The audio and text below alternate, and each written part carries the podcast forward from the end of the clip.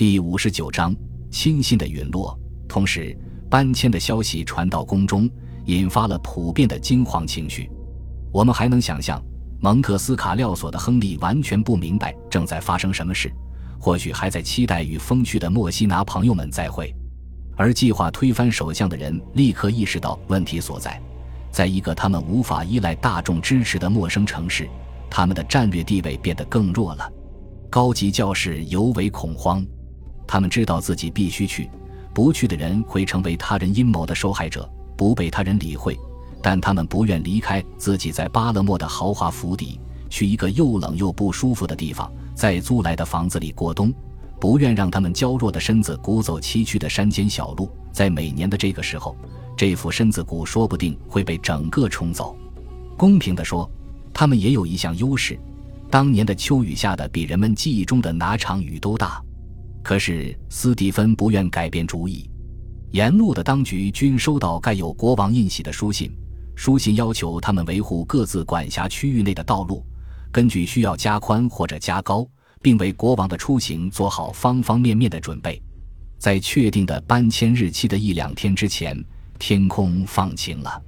十二月十五日，威廉和他的家庭出发前往墨西拿。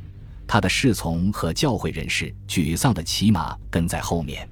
莫西拿热情地欢迎了国王威廉和王太后住进了王宫。根据伊本祖拜尔的记载，这座王宫从水兵腾空而起，宛如一只白鸽。建筑中有数量众多的侍从和侍女。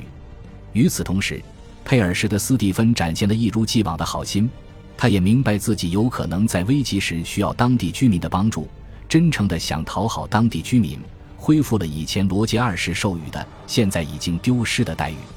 尽管他有所尝试，却不可能长期得到他们的喜欢。在一个月之内，其随从人员的傲慢和高压手段已经让整座城市都厌恶法国人，甚至在他们到来时对他们最有好感的人那里也是如此。在这种情况下，原先讨论已久却还不成熟。很大程度上是因为亨利的愚蠢的杀害首相的阴谋突然开始成型，他们从不缺少支持者，一些因国王到来而渡过海峡的卡拉布里亚风尘也加入他们的队伍，其人数因而增加了。不过，参与者没有限制在贵族之内，一些宫廷官员也深深地参与其中，包括阿耶罗的马修和卡伊德里夏尔。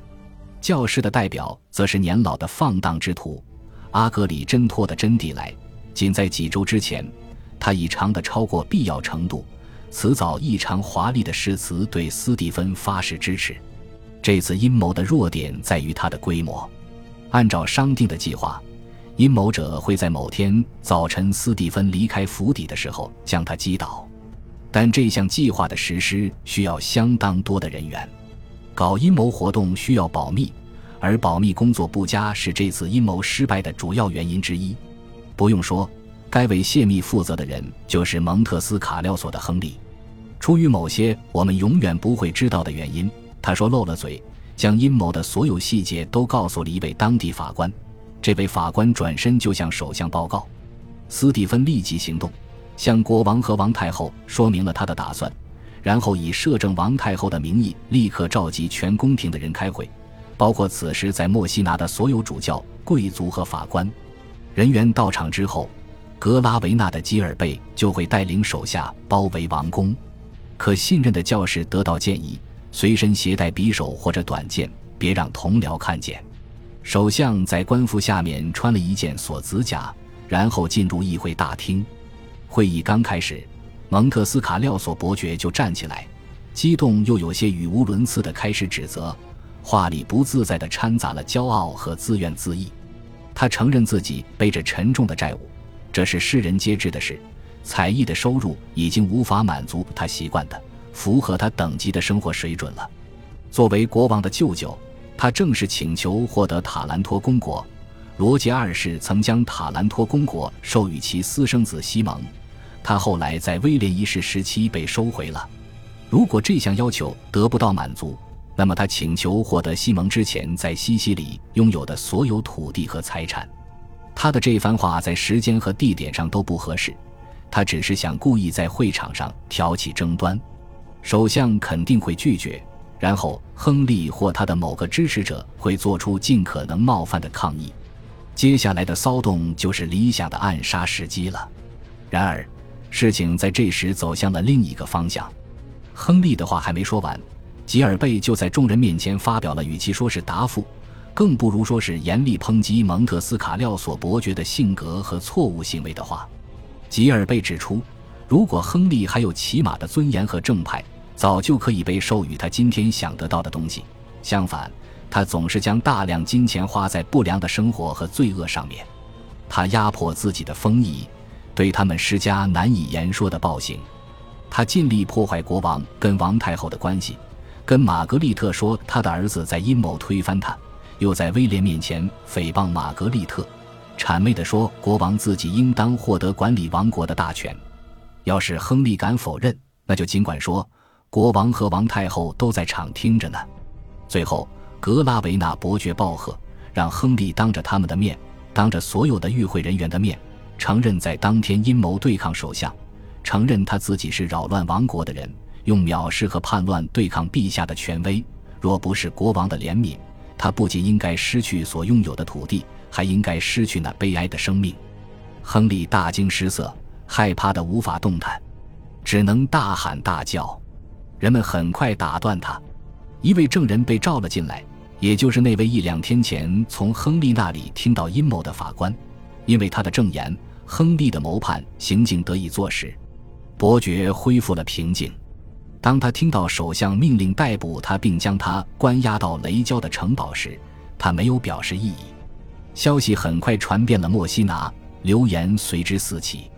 在蒙特斯卡廖索伯爵新近搬走的房子里，他的西班牙追随者们准备武力反抗，但斯蒂芬也有准备。吉尔贝的手下驻守在宫殿周围和城里的其他战略要地，首相一方还派出传令官。让他们前往各个街道和广场，通告所有西班牙人必须在二十四小时之内离开西西里。亨利手下中认为没办法轻易逃脱的人，毫不犹豫地接受了条件。许多参与阴谋的卡拉布里亚人也在形势尚好的时候选择离开。可惜，形势没有他们预想的那般如意。一群群墨西拿的希腊强盗在逃亡者渡过海峡之前追赶他们。抢走了他们所有的财物，如法尔坎都斯所说，甚至抢走了他们的衣物，所以他们的大多数都无以抵挡冬季的风雪，在群山中悲惨的死去。虽然首相有几位顾问建议将参与阴谋或者牵涉阴谋的人处以绞刑或者断肢之刑，却被他拒绝了。首相自己不喜欢暴力，很多阴谋者也认为这些刑罚过于残忍。只有一到两位追随蒙特斯卡廖索伯爵亨利的罪魁祸首被投入监狱，其他人则被允许逃脱惩罚。阿格里真托主教真迪莱也在其列。在阴谋失败的当天，他恰好患了一场小病。尊贵而不该受罚的人只有一位——莫里斯伯爵里夏尔。虽然他有理由讨厌佩尔什的斯蒂芬，怨恨权位被他取代的事情，却几乎没有参与阴谋活动。但是格拉维纳的吉尔贝憎恨他，没有忘记约十八个月之前自己在巴勒莫被解职的事情，决定复仇。他此时以非法占有土地的罪名传唤这位不幸的伯爵。这一指控得到了技术性细节的支持。里夏尔名下有争议的地产被判处没收。他激烈而大声地抗议判决结果。他的敌人抓住机会。得意地宣称，这项判决是以国王的名义做出的。按照西西里的法律，质疑国王的判决等于独胜。可怜的伯爵被拖到由剩下的主教和大主教组成的宗教法庭中，被判处有罪，最后被拘禁于陶尔米纳。莫里斯伯爵里夏尔爱虚张声势，以冲动，不太聪明，缺少恶意或奸诈。在他生活的充满谎言和诡计的污浊气氛中。在法尔坎杜斯笔下那令人作呕的记载里，里夏尔显得那么讨人喜欢，显得那么有新鲜感。必须承认，他两度参与了阴谋活动，而在第一次，当他看到国王陷入危险的时候，就冲过去用自己的身体保护国王。我们在这里看到，他在第二次阴谋活动时别无选择。他从没有故意去获得职位升迁或个人利益。高位到来的时候，他接受了；被要求放弃高位的时候，他又毫无怨言地放弃了。他是狼群中的羊，唯一的奇迹是他能够坚持这么长时间。佩尔什的斯蒂芬谢国王，王太后于168年3月底返回巴勒莫的时候，才发现自己对政治对手太仁慈了。特别的是，他假装原谅了参与亨利阴谋的两位宫廷重臣，首席书记官阿耶罗的马修是从长李夏尔。斯蒂芬以为这两人会因为逃脱惩罚而大喜过望，从此不再参与煽动活动，但这是严重的误算。马修和李夏尔认为，首相不可能忽视他们在阴谋中的作用，所以迟早会打击他们。这次放过他们，只不过是将打击推迟了而已。亨利被捕之后，他们立刻与阿格里真托主教一起赶往首都，做另一次尝试。巴勒莫的部分居民对斯蒂芬心怀不满，格拉维纳的吉尔贝无法压制他们。马修一派的工作在巴勒莫肯定更容易完成。到首相带宫廷的其他人返回时，一切都会准备就绪，不能让他有机会去发现自己不在的时候发生了什么。所以他们行动迅速起来，在首相抵达的一两天之内，精确的说是宗之主日，他们要杀掉首相。感谢您的收听，喜欢别忘了订阅加关注，主页有更多精彩内容。